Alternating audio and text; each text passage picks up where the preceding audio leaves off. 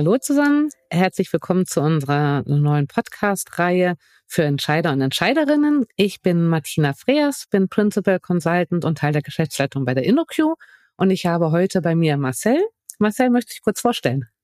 Hallo, ich bin Marcel Weiß, ich bin freier äh, Strategieanalyst und Publizist und arbeite zu Plattformthemen, digitalen Themen, digitaler Wirtschaft und habe unter anderem ähm, in, in, der ersten Hälfte des Jahres mit, mit InnoQ zusammen erst das erste Briefing zu Entscheidern ähm, geschrieben zu Large Language Models und äh, KI, generativer KI. Ähm, und jetzt wollen wir heute über über mal ein ganz anderes Thema, was aber auch äh, wichtig für Entscheider Entscheiderinnen ist, sprechen. Und zwar das Thema äh, des zweiten Briefings, das er jetzt, das er jetzt gemacht habt, und zwar zu Legacy-Systemen und zu Modernisierung. Damit wollen wir uns heute beschäftigen. Genau, spannendes Feld, Legacy-Systeme, äh, oft in Verruf, ähm, möchte keiner seine Finger dran legen, alles kompliziert. Ähm, jetzt lass uns mal kurz sprechen, wie würdest du denn Legacy-Systeme überhaupt definieren? Wir schmeißen mal mit dem Begriff um sich herum, aber das war kurz mal, wovon reden wir hier eigentlich? Ich würde Legacy-Systeme so definieren, dass es äh, Systeme sind, die aus einem veralteten Kontext kommen. Also das kann ja, können ja unterschiedliche Gründe sein. Das kann ein technischer Hintergrund sein, das kann ein Geschäftsfeld äh, sein oder, oder pro, interne Prozesse oder wie auch immer. Aber ich würde vielleicht, man kann es äh, Legacy-Systeme so sagen, das sind Systeme, die man genau so heute nicht wieder bauen würde, die man zwar noch im Einsatz hat, aber die man nicht so nochmal umsetzen würde heute, aus welchen Gründen auch immer. Und das, ähm, und ja, da folgen natürlich ja ganz viele Gründe, äh, ganz viele Folgen im Alltag dann daraus. Das habt ihr ja im im Briefing haben das ja die, die Kollegen und Kolleginnen auch schön rausgearbeitet, ne? dass es ganz viele aus diesem veralteten Kontext heraus Dinge passieren können, dass man vielleicht nicht mehr so, so effizient arbeiten kann, dass auch Inkompatibilitäten damit äh, einhergehen können, ne? was, was zum Beispiel Dateiformate angeht und so weiter. Ähm, und das sind ja dann alles so Dinge, die man schleift das dann so quasi so ein bisschen mit. Es funktioniert noch und es ist, wie du schon sagst, jetzt nicht so ein aufregendes Thema, es ist so ein bisschen, was man gerne auch ausblendet. Das ist natürlich, ne, im, im, ersten Briefing haben wir so ein Thema gehabt, das ist natürlich sehr innovativ und das macht Spaß, sich damit zu beschäftigen. Und dann ist, ähm, und Legacy-System ist ja was, da hat man jetzt nicht so Spaß, sich als CTO damit auseinanderzusetzen. Aber im Briefing äh, haben wir auch über viele Themen, ich habe auch einen Text mit beigetragen zu dem Briefing, hier haben wir auch über viele äh, Gründe geschrieben, warum man das nicht einfach ausblenden kann, auch wenn es vielleicht jetzt gerade im Alltag, äh, Alltag noch so weit funktioniert, dass es einfach, dass es noch läuft. Hm. Ich glaube, man darf halt auch nicht unterschätzen, Legacy-Systeme sind ja meistens auch ein Riesenunternehmenswert, weil da die hm. Fachlichkeit mhm. auch drin steckt, mhm. die ja das Unternehmen äh, erfolgreich gemacht hat und dafür mhm. auch äh, sorgt, weiter Umsatz zu machen. Und das ist ja auch genau äh, da, diese große Diskussion. Ähm, wir, wir sind darauf angewiesen, es muss funktionieren, weil einfach dann ein riesen Geschäftswert dranhängt. Und auf der anderen Seite ähm, wird es immer langsamer, es wird riskanter, risikoanfälliger, Security, das sind alles ja Themen, die halt einfach in einem alten System so nicht mehr gegeben sind. Und trotzdem leistet es immer noch einen enormen Beitrag zum Geschäftswert des Unternehmens.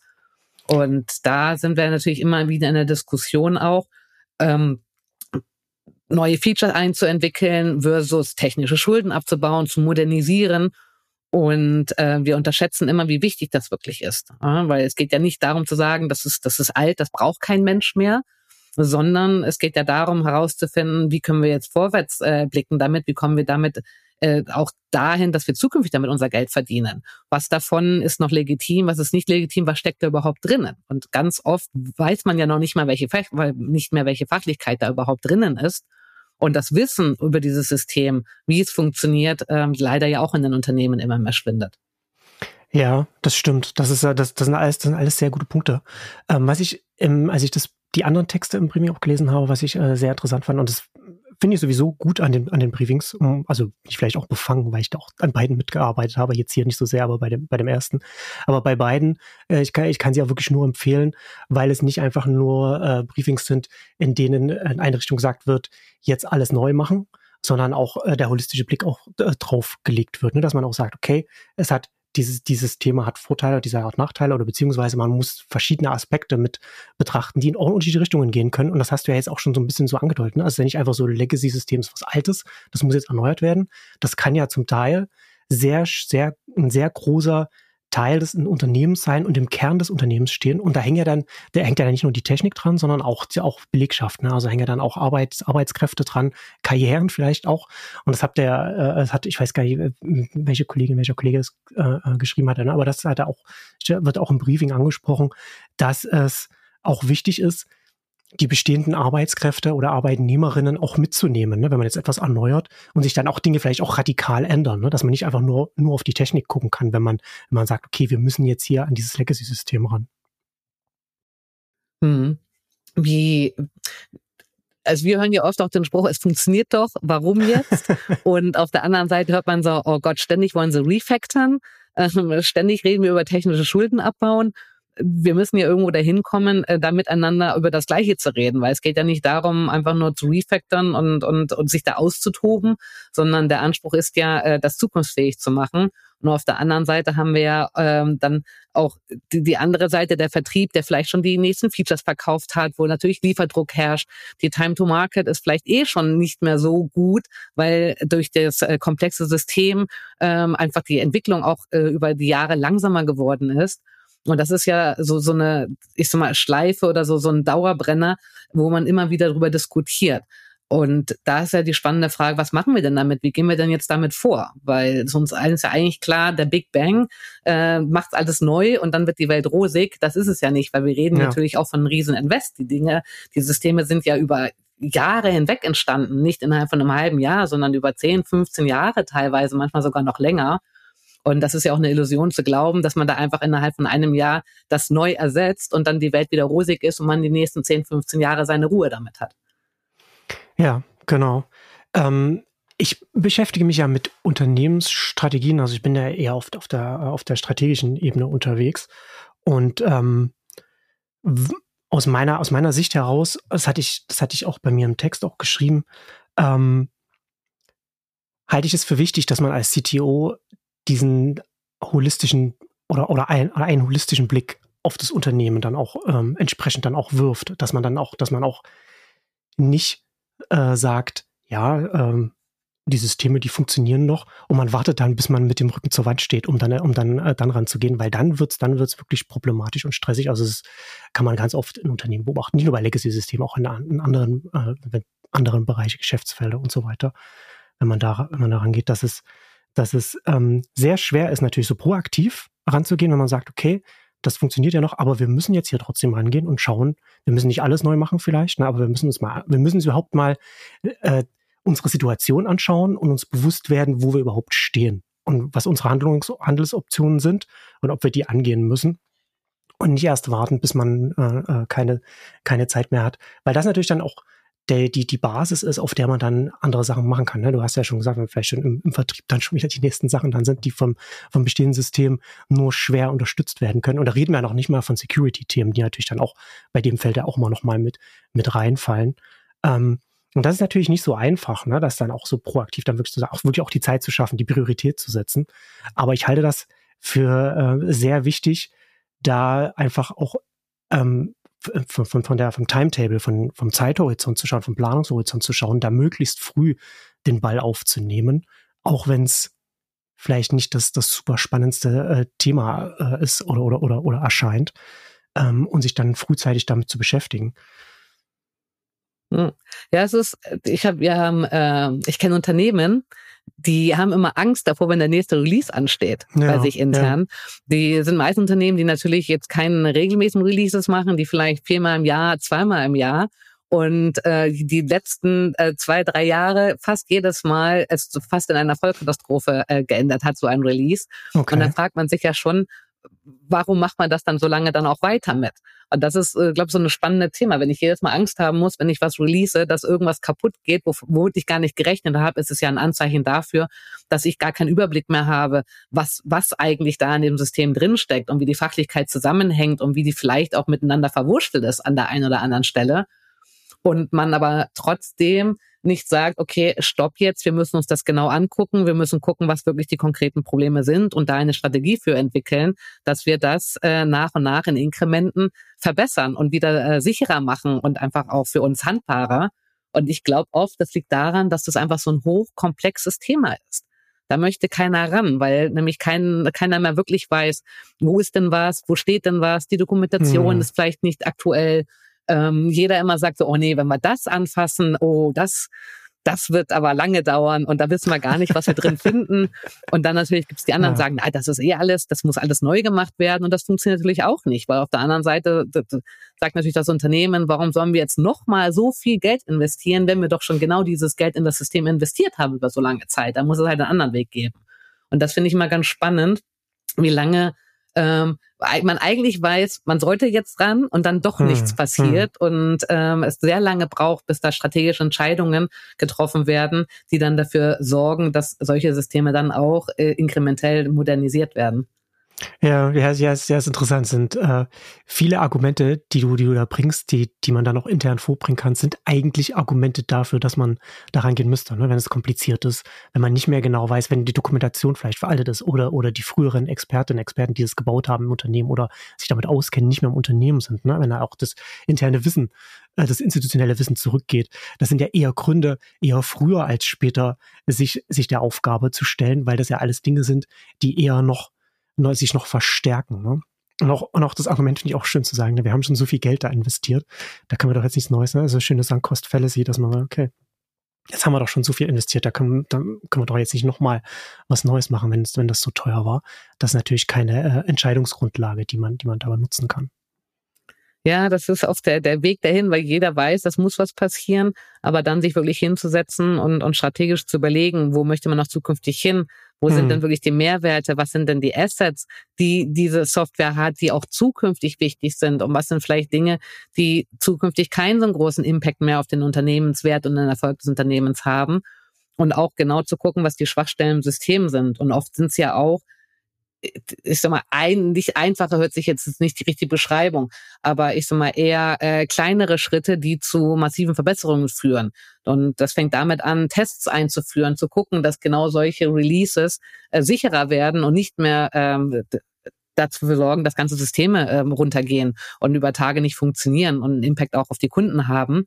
Und das ist etwas, wo wir oft merken, die, die Leute oft einen Big Bang im Kopf haben und dieses Inkrementelle und welche sinnvollen Schritte kann ich denn Step für Step gehen, dass ich, während ich in meinem Tagesgeschäft meinen Umsatz weitermache und die Systeme auch weiterlaufen, an einem laufenden System ja auch Modernisierung durchführen kann das ist etwas, wo ich mir wünschen würde, dass, dass da mehr Offenheit und auch dann mal zu sagen, wir probieren das jetzt mal aus, weil der Invest mhm. ist natürlich viel kleiner. Man kann sagen, man kann alle drei, vier Monate gucken, dass man da, da auch Budget für einplant, Zeit für einplant und diese kleinen Fortschritte zu messen. Und ich glaube auch, wenn diese, diese kleinen Inkremente erfolgreich sind, dann ist das auch etwas, was natürlich auch den, den Willen und das Backing für die Modernisierung in einem Unternehmen äh, verstärkt, weil man sieht, man ist auf dem richtigen Weg und es führt zu Verbesserungen. Es muss halt nur jedem klar sein, dass das natürlich ein sehr langer Weg ist und nicht innerhalb von einem Jahr abgeschlossen sein wird. Ja, das finde ich, das finde ich auch wichtig, ja, dass der, dass der Optionenraum ja nicht äh, die zwei Alternativen sind. Wir benutzen das alte Legacy-System weiter oder wir bauen komplett Neues, sondern dass es natürlich da, dass es auch möglich ist, dass man auch punktuell an bestimmten Punkten ansetzt oder, oder weiterentwickelt. Ich hatte auch, ich habe auch im, im als ich das, das, äh, das zweite Briefing jetzt gelesen habe, auch nochmal einen neuen Begriff gelernt, den ich so nicht kannte. Ähm, und zwar der Evolutionist oder, oder die Evolutionistin, äh, also Software-Architekturarbeit am bestehenden System. Also geht es darum, dass es äh, jemand, dass es äh, jemand mit Kompetenzen aufgebaut wird, der oder die ähm, sich mit der, mit der Weiterentwicklung des bestehenden Systems beschäftigt. Also nicht mit dem, mit dem Aufbau eines neuen Systems, sondern mit der Weiterentwicklung dessen. Und das fand ich auch nochmal einen ganz interessanten Ansatzpunkt oder Denk Denkansatz zu sagen, dass man auch in die Richtung gehen kann, dass man ja nicht sagen muss, okay, wir müssen jetzt das Rad komplett neu entwickeln, sondern vielleicht, ist ja immer situativ abhängig, vielleicht können wir das, was wir haben, nehmen und modernisieren, ohne jetzt die komplette Basis zu erneuern. Hm. Ich glaube, es ist auch wichtig zu definieren, was, was denn der Treiber dafür ist. Hm. Ist das zum Beispiel, weil wirklich die Time to Market zu langsam ist und der Mitbewerber viel schneller Erneuerungen auf den Markt bringt, was natürlich kurz, mittelfristig, spätestens langfristig dazu führt, dass man halt selber abgehangen ist. Oder sind es wirklich äh, Sicherheitsthemen? Oft ist es auch die Regulatorik. Wir haben das in der Versicherungsbranche jetzt mit der BaFin-Kontrolle. Das sind ja alles Dinge, die ja auch ganze Branchen zwingen, äh, Veränderungen durchzuführen, sich zu modernisieren. Wie schätzt du das ein? Wie ist denn denn der Wille? Haben wir Branchen, wo du sagst, ja, die sind auf einem guten Weg? Gibt es auch Branchen, die, wo du denkst, oh, die fangen ganz schön spät damit an, hätten eigentlich schon längst was machen müssen? Oder ist das sehr unterschiedlich, abhängig von den Unternehmen jeweils? Es ist immer unterschiedlich, abhängig von Unternehmen, weil natürlich äh, je nach Branche ähm, es unterschiedliche Unternehmensstrukturen und, und Kostenstrukturen auch einfach, einfach gibt. Da unterscheidet sich das schon sehr. Ähm, hier in Deutschland würde ich jetzt aber sagen, dass wir durchaus jetzt, da muss man jetzt keine Branche rausstreichen, aber da haben alle durchaus äh, die Herausforderung, Schritt zu halten, auch international auch. Ne? Ähm, es gibt durchaus, also dadurch, dass ich publizierend äh, tätig bin, habe ich immer so ein bisschen Einblicke in die, in die Presseverlagsbranche und das ist da, da kann man die Hände über den Kopf zusammenschlagen, was da zum Teil an Systemen dann eingesetzt wird. Auch aus genau was du sagst, ne, ganz viele, auch, auch, auch da. Ne? Also ich glaube, dass man das durchaus die, über die Branchen hinweg immer wieder ähnlich beobachten kann, dass zum, zum Teil sehr teuer Systeme selbst aufgebaut werden, wenn man denkt, man baut sich das genauso, wie man das gerne selbst möchte, aber dann vielleicht auch institutionell in der Organisation dann auch, aber nicht die, die technischen Kompetenzen dann vielleicht auch dann zwingend dann da sind, um dann auch dann das weiterzuentwickeln. Also da kann man als einen, als ein Ein-Personen-Blog äh, hat man da das bessere Content-Management-System als ich glaube jedes, jeder, jeder große Presseverlag in, in Deutschland hat das sehr viel bequemer. Wenn, weil man einfach nur WordPress benutzt von der Stange, ist das schon, also, und das macht, also das ist schon, das ist schon sehr, sehr erstaunlich dann zum Teil, was man, was man da beobachten kann, wie, im Alltag dann, die, wie, der Arbeitsalltag äh, unnötig, sage ich jetzt mal in Anführungszeichen, verlangsamt wird, die einfachsten Sachen. Ähm, und das ist schon etwas, was man überall aber beobachten kann, was natürlich auch also man, man hat die Kostenfrage und man hat natürlich auch, Menschen sind bequem. Ne? Also ob das jetzt irgendwie, ob das jetzt irgendwie die, die Kundinnen und Kunden oder sind, aber selbst auch man, man als, als, als Manager, als Managerin, ne? es läuft. Warum muss ich mich jetzt denn damit auch noch beschäftigen, während ich noch 20, 30 andere Sachen noch auf meinem, in meinem Terminkalender habe, die, die, die auch dringend sind. Und das ist dann halt immer so eine, deswegen ist es immer so eine, so eine Frage von, von Priorisierung und sich anschauen, wo stehen wir denn überhaupt, was sind denn überhaupt unsere Optionen und dann, und sich dann auch zu fragen, ähm, gibt es vielleicht auch sogar tiefhängende Früchte, die wir hier re relativ schnell umsetzen können und uns da unseren Arbeiten, äh, Arbeitnehmern, Arbeitnehmerinnen einfacher machen zu können. Und das ist da, glaube ich, äh, durch über so branchenübergreifend ist das ist das ein Thema, wo man da jetzt nicht eine einzelne Branche zwingend herausnehmen muss. Also das ist wirklich diese es sind alle bequem. Es, sind, es, es haben alle die Herausforderung, die richtigen Priorisierungen zu setzen und, und sich äh, anzuschauen, wie ich nehme mir jetzt die Zeit und, und mache mir jetzt mal einen holistischen Blick auf das Unternehmen, auf unseren Tech-Stack und, und, und wie wir damit arbeiten und schaue, was sind, was, was meine Optionen sind. Ja, oft ist es ja auch nicht nur, ich sag mal, die IT, die sich bewegen muss, sondern es ist ja, sind ja ganze Organisationen, die sich ja, damit genau. ja auch verändern ja, ja. müssen. Dürfen wir auch nicht vergessen, dass auf diese Systeme entstanden sind, ähm, als, als wir vielleicht noch anders miteinander gearbeitet haben, Prozesse auch sich gar nicht so schnell verändert haben. Wir sind jetzt in einer Zeit, wo, wo sich so viel so schnell verändert und wir uns viel häufiger anpassen müssen und auch unsere Arbeitsweise und auch unsere Fachlichkeit durch die ganze Digitalisierung sich mhm. ja auch verändert hat. Und das ist etwas, was, glaube ich, auch viele unterschätzen. Die Zusammenarbeit der Organisation mit der IT und die Fachexperten, die das Wissen haben, was ist eigentlich wirklich das, was wir hier äh, in den fachlichen Prozessen abbilden müssen? Was brauchen wir denn? Was unterstützt uns denn? Was würde uns denn die Arbeit einfacher machen, effektiver machen, schneller machen, kostengünstiger, was auch immer?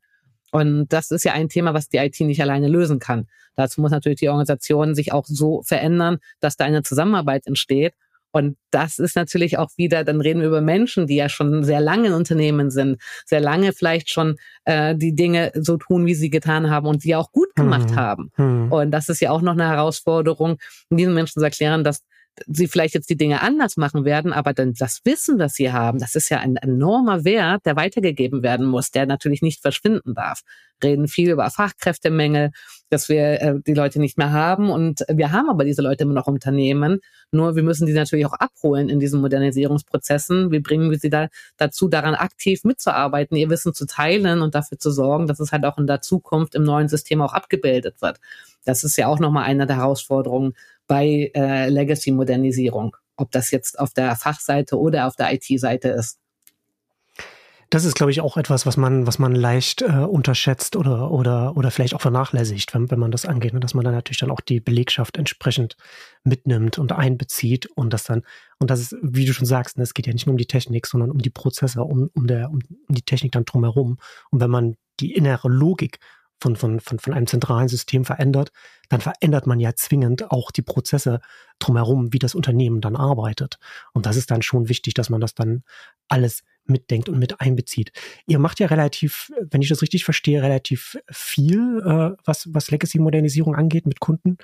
Vielleicht kannst du vielleicht jetzt zum, zum, zum Ende hin vielleicht noch so ein damit wir mal noch ein kleines bisschen konkreter werden, so, so ein paar Dinge sagen, so, so Vorgehensweisen oder Frameworks, die, die ihr einsetzt mit Kunden, um jetzt zum Beispiel sich überhaupt erstmal zu vergegenwärtigen, ähm, wo stehen wir und was und was können wir machen? Was, was, was sind da so Ansätze, die, die ihr da benutzt?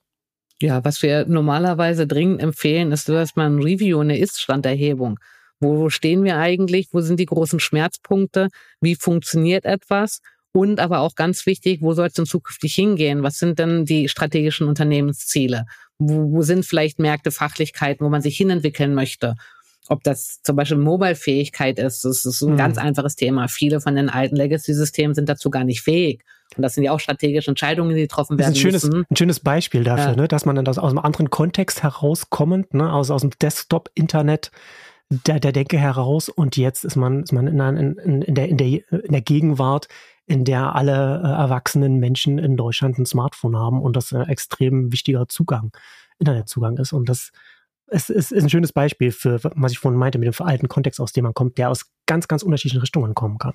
Ja, Genau, und das ist halt erstmal zu Beginn ist das halt enorm wichtig, weil ohne die strategischen Ziele zu verstehen und auch äh, zu wissen, wo, wo man sich hinentwickeln möchte, sind natürlich Entscheidungen eigentlich schwer zu treffen oder sinnvolle Entscheidungen schwer zu treffen. Und wir raten auf jeden Fall immer dazu, wenn man diese Ist-Analyse gemacht hat, sich dann überlegt, okay, was sind jetzt die ersten kleinen Schritte, die darauf einzahlen können? Und das können ein Effekt sein, auch einfach nur die Bildpipeline zu, zu modernisieren, dass, äh, dass dadurch einfach eine gewisse Schnelligkeit auch wiederhergestellt werden kann oder einfach erstmal bestimmte Bereiche mit Tests abzusichern, wo man weiß, da geht man inhaltlich eh nicht mehr ran, das verändert sich nicht. Aber die Gefahr ist groß, wenn wir irgendwo was anderes verändern, dass dann da wieder was passiert. Regressionstest. Solche Sachen, die einfach erstmal eine gewisse Stabilität schaffen, um dann auch, wenn man neue Sachen dann implementiert, Veränderungen implementiert, ähm, sich darauf halt dann konzentrieren zu können und mehr Kapazität für diese Dinge zu haben, indem man halt das alte System auf bestimmte Art und Weise halt absichert.